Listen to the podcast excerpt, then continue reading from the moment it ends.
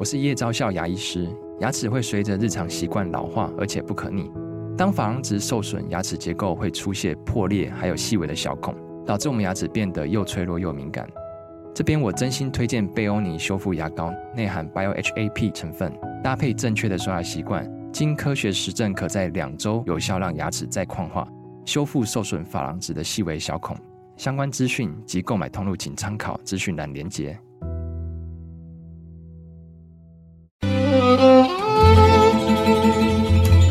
每一段关系都是一门功课，每一次经历都是生命的滋养。世界上最重要的东西，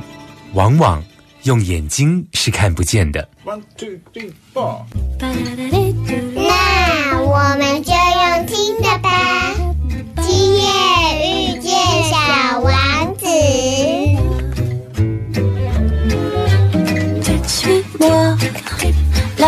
là où je sais sourire, suis-moi.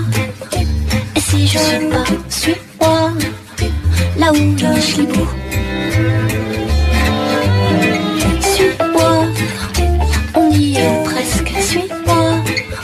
Là où rien ne presse, suis-moi. Et voilà que nous y voilà. Ta-da-di-dou-dou.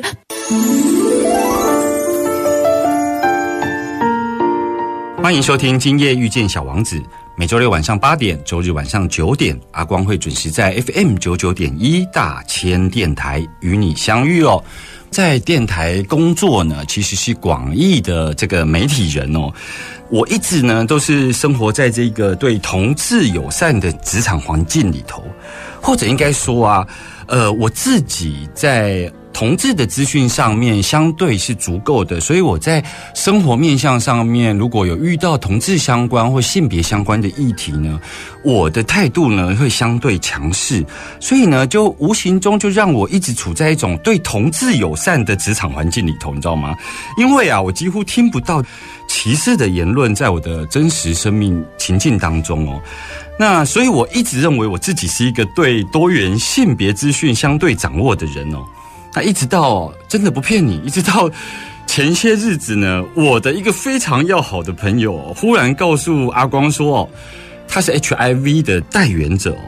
当时啊，我看着我眼前这个好朋友啊，我觉得他明明跟我很好很熟悉，可是原来他跟我相处上面，因为他已经代言十年了，原来我这么不靠近他哦，就是说。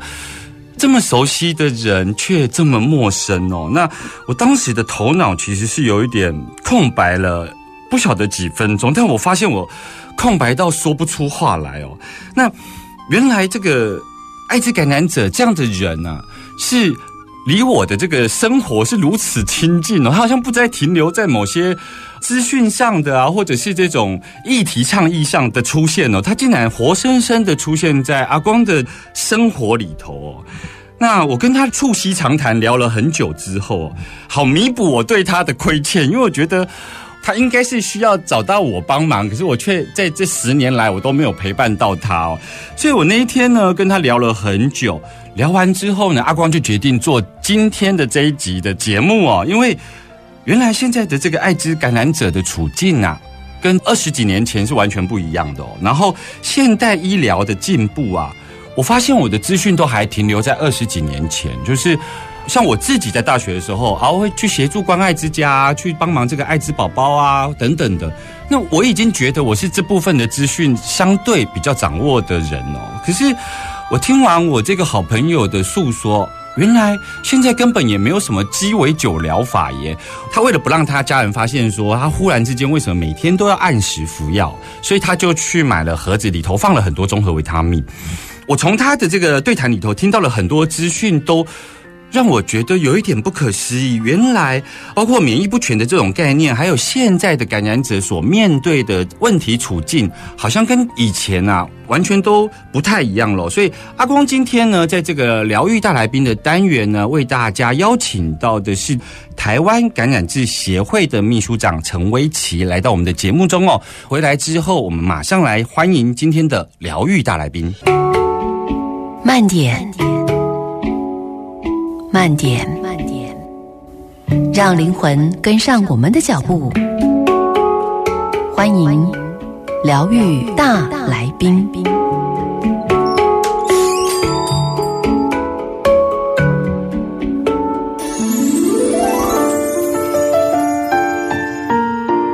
欢迎继续回来疗愈大来宾单元哦。我们今天为大家邀请到的是这个台湾感染志协会的秘书长陈威奇哦。Hello，威奇。阿光好，然后听众朋友大家好。是威奇，呃，我在刚刚片头的时候有提到说，为什么我今天想要做这个主题啦？主要是说，我发现现在作为一个艾滋感染者，艾滋病好像已经成为一种慢性病哦，所以在他们的真实的生命情境里头，他们的处境好像跟我。当时在大学的时候所理解的这个艾滋感染者的这个生命情境好像不太一样哦。那你们呢比较特别哦，你们是用这个说故事的方式啊，让听众朋友或者是让呃这个乐听人啊，能够更亲近感染者的真实的生命脉络。因为我觉得我以前呢听到艾滋相关的资讯都比较停留在卫教层次。可是我发现你们台湾感染志协会啊，包括网络社群上面啊，或者是媒体的露出上面啊，你们都是用一个一个故事在叙说。那这个叙说其实是让我们有机会进到感染者的一个生命脉络里头，可以跟我们聊一聊，为什么你们会采取这样的方式来面向社会呢？一开始会有感染志这个单位，我介绍一下我们的名字好了。嗯，感染志就是记录感染之后的生活，所以叫做感染志。然后之所以会有这个单位的原因，是因为，呃，我在很久很久很久以前就有一段相依伴侣的关系。所谓的相依伴侣的关系，就是一方有感染艾滋，另外一方没有感染艾滋，然后这两个人在谈恋爱。嗯，那这段关系最后告终的时候，是在我告诉对方我的艾滋感染身份之后，然后对方就非常非常的害怕，于是就离开了我。然后在那个之后，我就有很长很长很长很长的一段时间，呃，我只要遇到新的人，比如说新的约会对象，我就一直会在要谈到交往的那一刻，就突然艾滋这件事情就会在我的心中出现，嗯，然后我就会觉得很紧张跟很担心，嗯，然后我可能会逃跑啊，比如说就把他封锁，不跟他联络，或者是等等很多的情况，然后大概持续了两三年之后，有一天我就跟我两个好朋友说。那我们一起来写艾滋这件事情出现在我们生命之中的时刻好了，嗯，然后我们就开始在整理、整理、整理、整理，然后开始写出一篇一篇的文章，之后把它放到网络上去，嗯，然后写着写着，我们突然发现发布之后，就有越来越多的感染者告诉我们，他们也想写，然后也发现说，哇，有有越来越多的人在看这个东西，甚至是我们那个时候刚好在推动那个婚姻平权，或者是。同婚的那个过程里面，嗯，我们后来就有被邀请去一些实际上在讨论，或者是例如说论坛啊，嗯，比如说那时候张选、焦安普有办一些公民的论坛，嗯，我们就被邀请去。我们后来突然发现说，不管在写这件事情，对于艾滋感染者而言，它本身是一个整理，因为其实大家可能真的很难想象，就像我们前面刚刚讲到的，是现在的艾滋药物已经很进步啦，等等相关的事情。可是其实某些污名或者是那些污名不只是在社会上，对感染者自己也是，就是他可能觉得艾滋是羞耻，导致说感染之后，其实感染者朋友不见得真的那么愿意面对自己有这个身份。嗯，但是就透过这个整理跟写的过程，其实大家可以逐步的去重新检视一次自己。艾滋这件事情对于自己的意义到底是什么？嗯，然后首先去检视说，哎，自己到底是不是跟社会污名是重合的，或者是他可以大胆的去说，我不是这个样子，我其实不是大家想的那个样子。嗯，那对社会而言，是大家在看这些故事的时候，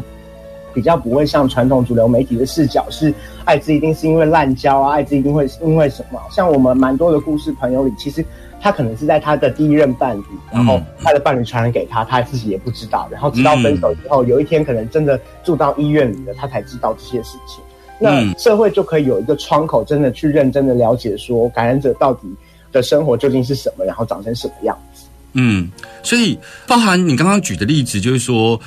像在卫教宣导上面，像我刚刚就举例嘛，就是要单一性伴侣啊，或者是说你要呃安全性行为啊等等，这种卫教层次的呢，其实它其实是把可能的感染途径拿来做提醒，可是如果透过你们用故事诉说的话，像你刚刚讲到的，他可能的感染途径是在他的单一性伴侣，也就是说他的伴侣身上得到的，他不见得是人家想象中的那一种呃污名的说啊，可能是滥交的这种情况嘛，对不对？那你还记得当时你刚开始写的时候是？比较迫切的想写什么？包括第一篇文章，或者是前几篇文章，你们那个时候是分享什么？我记得我自己开始写的，呃，我我讲一下我们那个时候三个人开始的组成，好，我们三个人嘛，其中有两个人是感染者，嗯，另外一个人是一个急诊的医师，急诊的医师，OK，对，所以我们其实写的面向就会蛮广的。一开始我自己写，跟另外一个感染者朋友在写，我自己写的部分是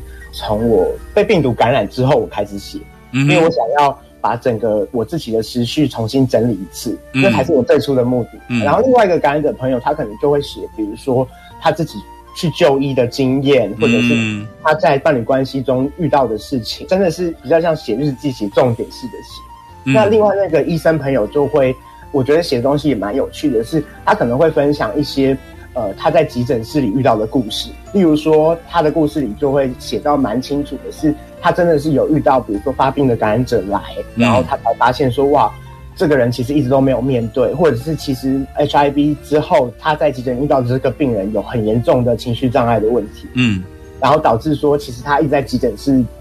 一直都觉得自己是一个不被爱的人等等的这类的故事，嗯，就是。我觉得我们刚好三个人可以从完全是不同的面向跟角度去切入这件事情，嗯，所以也真的就是可以累积一些人来看这个东西。嗯，当时只是呃想把自身的故事做揭露，让更多人来了解。但是后来越来越多人在看完你们的文章之后呢，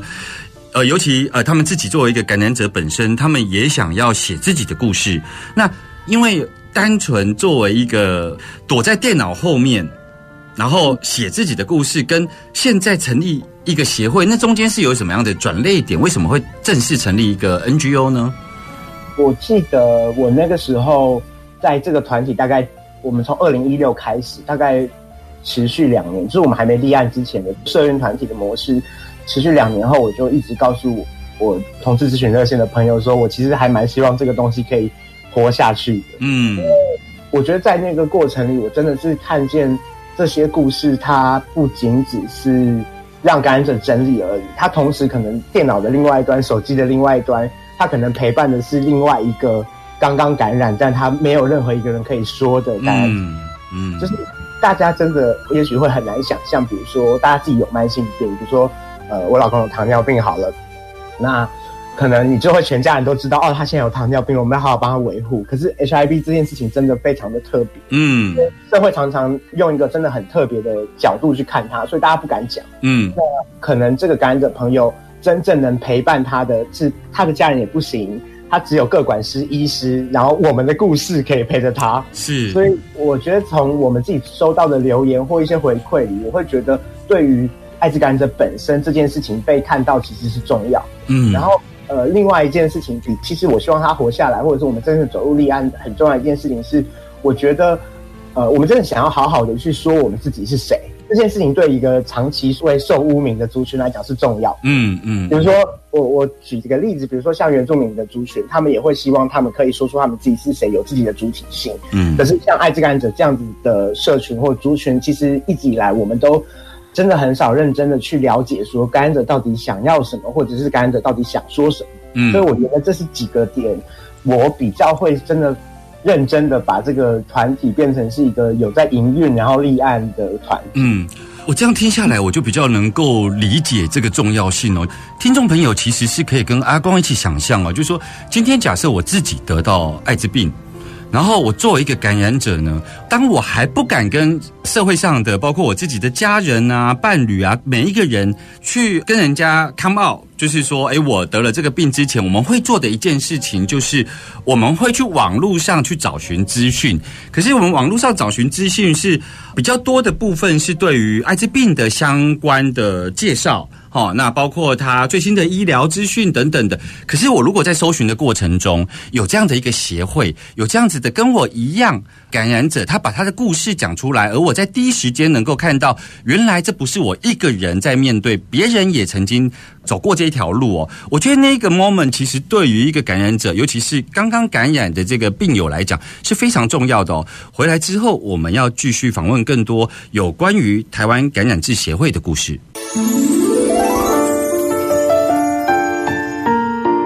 欢迎回来，今夜遇见小王子哦。今天在这个疗愈大来宾单元呢，阿光为大家邀请到的是这个台湾感染治协会的秘书长陈维奇哦。维奇刚刚跟我们谈到了这个协会呢，基本上它的组成大部分都是感染者。然后他们透过诉说自己的故事哦，来面向社会，然后也让刚刚感染的这些感染者而言，他们在网络的搜寻上面，在第一时间能够知道，其实在这个社会中有其他人跟他们一样走过相同的路哦。我觉得在那个时间点或在那个 moment，其实是可以捞到很多人的。所以像威奇刚刚有提到说，呃，很多人走过之后，反而都加入了这样的一个协会哦，然后也把自己的故事呢呈现给之后的乐听人哦。那我要紧接着来问威奇哦，就是说我其实后来我那一天呢跟我的朋友聊完之后啊，呃，我才发现说现在的。艾滋病感染者每天只要服一颗药物，诶，它不像我以前大学的时候的资讯还停留在说什么鸡尾酒疗法这种资讯上面，而且他跟我讲一个更惊人的事实是，他说只要按时服药，它的病毒量趋近于零呢。那可以跟我们谈一谈，因为这个对我来讲啊，这个疾病啊，如果是这样子，它几乎成为一种慢性病，它甚至我觉得它可能比。梅毒可能都还比较难缠呢。我觉得艾滋病如果这样子来讲的话，可能是一个有机会重新过自己想要过的生活，只要跟他相处的好，可以跟我们聊一聊这部分吗？对，其实现在的艾滋治疗已经从刚刚我们主持人讲的那个大家比如说看《费城》或者是看《史特克》那个电影里面，哎，一摊开就是一大排药的那个历程，已经有一个很大很大的进展。但其实我们认真的证明一下，就是现在的药物也还是鸡尾酒的疗法哦，这样子哦，只是现在把很多种，我们看以前很多颗嘛，对，很多种成分不一样，我们现在把很多种成分浓缩在一颗里面，嗯，然后我们尽量都选那个只需要吃一次、一天一次的药物，嗯，所以它就是变成是一个三合一或者是二合一的处方药。可是鸡尾酒疗法它的概念是说，以这个感染者来讲，它可能是。这样子的搭配成为鸡尾酒，可是这个橄榄籽很是这样子的搭配成为鸡尾酒，可是现在为什么有办法一颗啊？就那个抑制性怎么怎么融在一颗啊？因为它的药物的制成等等相关东西有一些进步，所以实际上那一颗里面就是有三种的成分。嗯哼。它就是把它三种的成分放在同一颗里面。那具体的药厂是怎么做的？这个我倒是不是很清楚啦。呃，我我问一件事就好了，就是说，呃，所有感染者都是吃那一颗吗？还是不一样？不一定不一样。它现在其实我们台湾的那个公公卫体系，或是我们的机关署，其实很进步。现在我们都引进的是比较国外第一线在使用的药物。嗯哼。所以其实这种三合一的药物，可能零零总总就已经有非常非常多种的选择。嗯，我觉得台湾有一个很大的进展，是过去感染者吃药都，比如说副作用很强，会拉肚子、掉头发、脂肪位移，就是屁股少肉、哪里少肉、脸部少肉，这样真的会有这种情况哦。嗯，可是现在的药就已经是便利性提高，副作用减少。所以其实，如果真的有感染的朋友到现在还没有就医的话，其实现在的药物真的都很进步，大家可以是不用担心。这是健保给付的吗？健保给付哦，政府给付的。OK，政府给付的。OK，我可以问一下，就是说，他说他的病毒量只要按时服药就趋近于零，趋近于零，这个意思是他可以有正常的性生活，不会传染的意思吗？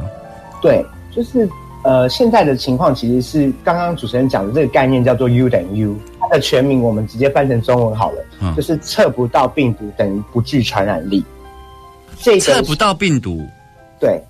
测不到病毒等于不具传染力。嗯，这个测不到是什么意思？其实是我们知道我们病毒量要去检测嘛，我们现在 COVID nineteen 这么严重，大家都要怎么检测病毒量？比如说 PCR 或相关的检验做下去之后，一定有会会有个病毒量的数字。嗯，那这个病毒量的机器如果检验不到感染者的病毒，就是它的机器的最精密的那个情况检验不到感染者的病毒，那这个感染者就是不会传染给，不会透过性行为传染给其他人的。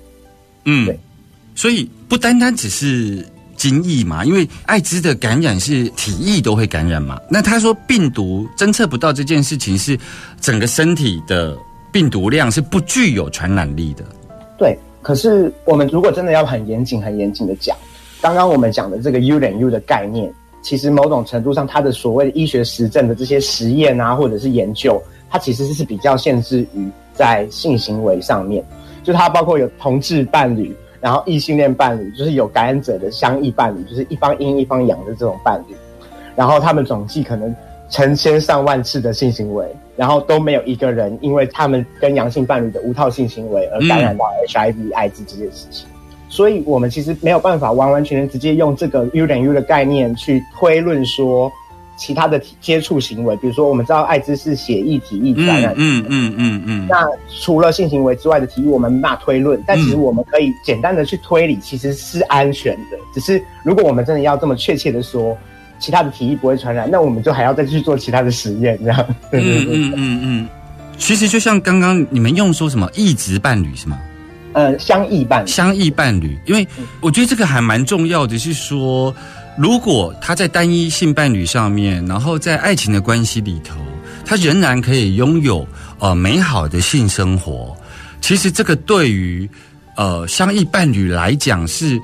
非常重要的一环。对，比如说我记得我访问桃园医院的郑医师的时候，然后郑医师也说，比如说他自己在诊间的时候，其实或多或少就是呃真的会有感染者的相异伴侣。跑来问他说：“那我们这样是不是可以无套？”然后真的蛮多，不止郑医师，就是还蛮多医师都会鼓励说：“哎，那你其实就可以无套了。如果你们都是单一性伴侣的状况下，然后不会有其他的疾病进来的情况下，其实可以无套。因为我觉得有的时候那个亲密感啊，或者是伴侣关系之间的那个关系，在这件事情上的确，我们这个概念真的让感染者朋友，不管是对自己的感觉，比如说他觉得我不会再害到我的伴侣了，或者是对另外一方。阴性的朋友，他会觉得这个亲密感是更加提升，他也不会担心他被传染。嗯，对，其实我觉得是真的蛮有帮助的。嗯，我觉得有的时候隔着那一层套子，对于艾滋感染者，尤其是你有这个身份之后的人，对，他会不断的反复提醒你有这个身份。嗯，比如说就像是天天吃药或天天要打胰岛素的病人，他就会很清楚知道我有糖尿病。嗯，那那如果我们每一次性行为都要有这个套子的时候，这个疾病的捆绑就会变得很严重，那反而。感染者自己本身就觉得不好受，就像呃，好像拿掉这个人套子之后，大家或多或少可以稍微回到自己原本的那个自己里面去过生活。嗯嗯，我用我真实的样态跟你做交流吗？没错。好，我想呢，因为现在的医疗进步跟新的感染者的这个生命情境哦，有很多跟以往我们所理解不一样的地方哦。我们继续回来今天的这个主题哦，我要持续的来请教一下那个威奇哦，就是说。艾滋感染者啊，他现在也可以透过固定服药的方式，所以他几乎可以说，他其实是一种慢性疾病的这种生活形态哦。可是我在你们发表的故事里头啊，我也有看到有很多是对于感染者自身的这个身份告知，也就是不只是同志出柜，也就是说我作为一个感染者出柜这件事情哦，好像也会充满着困难。可是它事实上随着医疗的进步，照理讲。它的门槛应该已经不是以前所想象的那样，就是它是个不治之症啊，或者是说它可能是在特殊的滥交行为上得到的这个疾病，它甚至于它现在真实状况就是是一种慢性疾病。那为什么在作为一个感染者出柜上面还是遇到这么多的困难呢？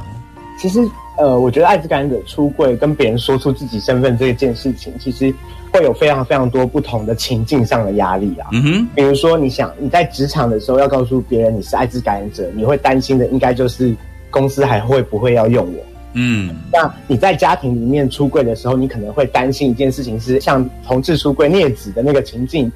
爸爸拿着刀把你推出，说我再也不要让你回家的情景会不会出门？然后或者是在学校的时候，比如说我们前阵子很久以前就有国防大学。有一个艾滋学生被退学的，然后还有医疗场域等等不同的情境下，他其实会有不同的压力。然后我来说个故事好了，这是家庭里面的故事，印象真的蛮深刻的，因为它是一个近代史，就是大概这三四年内发生的事情。嗯哼，然后我觉得哇，现在还会这样，真的是蛮让我记忆深刻的啦。就是我们自己有一位感染者朋友，他自己是发病之后才去医院，因为他其实一直都没有去筛检，或那个时候他的心态比较逃避，没有想要知道自己感染状态。然后有一天他的病到不行，住到医院，就是推着进去那样，推着进去诊室。那时候发病的时候，然后医院就通知他的家人说：“哎，那你要来照顾他。”他就住到病房里面去，需要家人的照顾。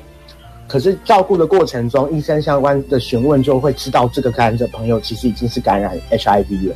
简单讲，医生有咨询他的同意，请他来跟家人讲了。那他最后决定要跟家人讲。那在医院这段过程中处理好之后，他就回家要继续做调养嘛。然后，可是其实他的家人陪他这个那段过程中，医生并没有太多时间跟这个家人讲到太多的话。嗯，所以其实家人对于 HIV 就对于艾滋这件事情的了解是不够的。大家可以想象哈，就是我们知道摩西会分红海嘛，分海。那他们家从他回家之后，就变成是两边的海。一边是他可以走路的海，比如说有一条走廊，就有一个 A 路线跟一个 B 路线，像现在 COVID-19 医院在做感控一样，你知道吗？就是感染者只能走这条路线进出这个家里，那家人就是走另外一条路线进出这个家里，因为他们家的人会担心说，哇，我如果跟他走在同一条道路上，我会不会被他感染？嗯，所以他认为艾滋的感染途径可能是口沫传染之类的。对对对对，就是我觉得第一个是传染途径的害怕，然后第二个部分是，比如说我们家人，大家台湾人最喜欢就是坐在一个圆桌上，大家吃饭嘛，聚在一起。那也在那之后，他们也不能一起吃饭。嗯，然后家里有两间浴室，你只能洗这间，我们大家都用另外一间。嗯，然后洗衣服的时候，哇，你不能跟我们丢同一个洗衣篮，我们一定都要分开洗。嗯，那。其实这对于这个感染者，在于他这个疾病刚刚介入他身体，然后他身体稍微康复的时候，他好真的有一点点力气可以去想，哇，我得艾滋这件事情的时候，其实是一个蛮伤的，或者是蛮蛮大的、蛮大的负面的想法。可是其实我们这位朋友其实还蛮乐观的啦，就是他也没有真的完全放弃跟家里面的沟通，他就说：“妈妈、爸爸，我们弟弟妹妹，我们现在大家一起去医院。”然后他就请他的医生跟各管师，嗯，来帮他找一个有空的时间，然后去帮他的跟他的家人去做卫教，嗯，然后他的家人才慢慢理解到说，哇，原来其实现在 HIV 已经不再是呃像他们想象中的那么容易传染，应该是从来都不是那么容易传染，就是他们才知道说日常生活啊、共餐啊、洗衣服啊、拥抱啊，甚至是一起游泳、泡温泉这些事情都不会有传染的这个风险，嗯，对，然后。我觉得刚刚主持人有问到嘛，就是其实说出这个身份到底有什么事情困难，有什么门槛这件事情，其实我觉得第一件事情是因为，像刚刚那个故事里面，因为其实社会还是很多人对于 HIV 艾滋传播的方式不够了解，然后所以当这个身份靠近的时候，就会有非常非常多的恐慌。嗯，可是当感染者他真的经历过一次这样子的恐慌的时候，其实他是会吓到。他下一次对于要出柜、要告诉别人这件事情的时候，就会很担心跟很害怕。嗯，然后第二个部分的话，就会是其实我觉得社会还是对艾滋有很多的标签，比如说你一定是吸毒才会得艾滋嘛，这个病就是同性恋才会得的嘛，或者是你就是可能就是淫乱这些事情。那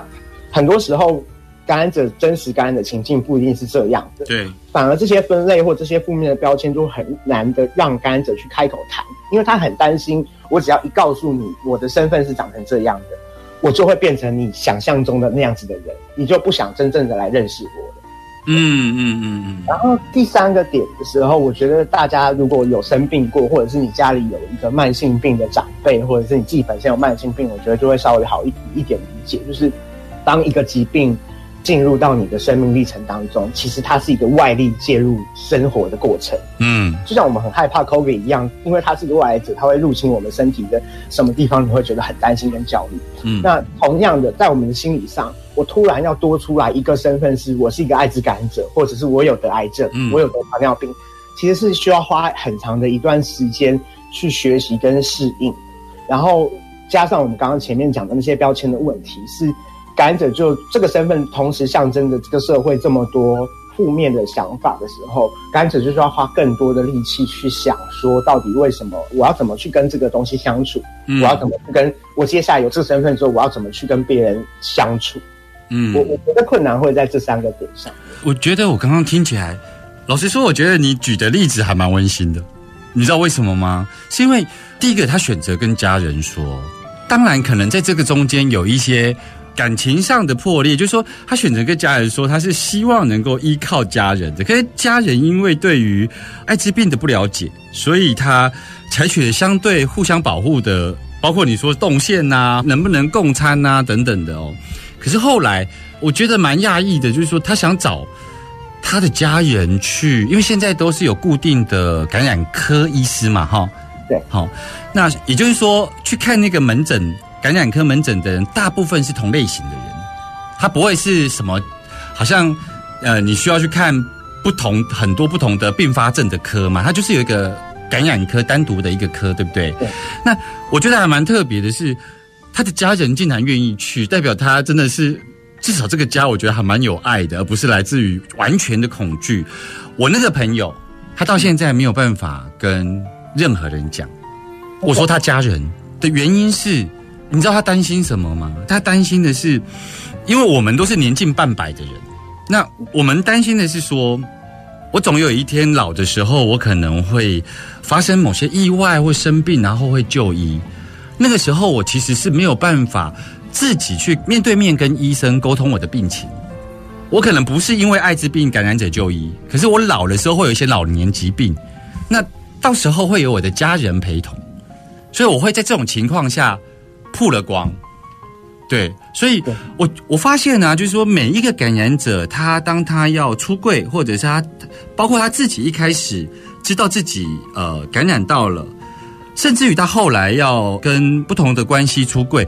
都是一个完全不一样的这个故事。所以你们采取了用讲故事的方式，我觉得很棒。是对他至少不是停留在好像单纯对于艾滋病的卫教。不过，我想也是因为故事的关系，我想要多听一些不同面向有关于感染者的一个真实生命情境哦。所以，是不是呃，下个礼拜阿公想要继续邀请就是威奇来到节目中，继续跟我们聊更多有关于艾滋感染者的故事？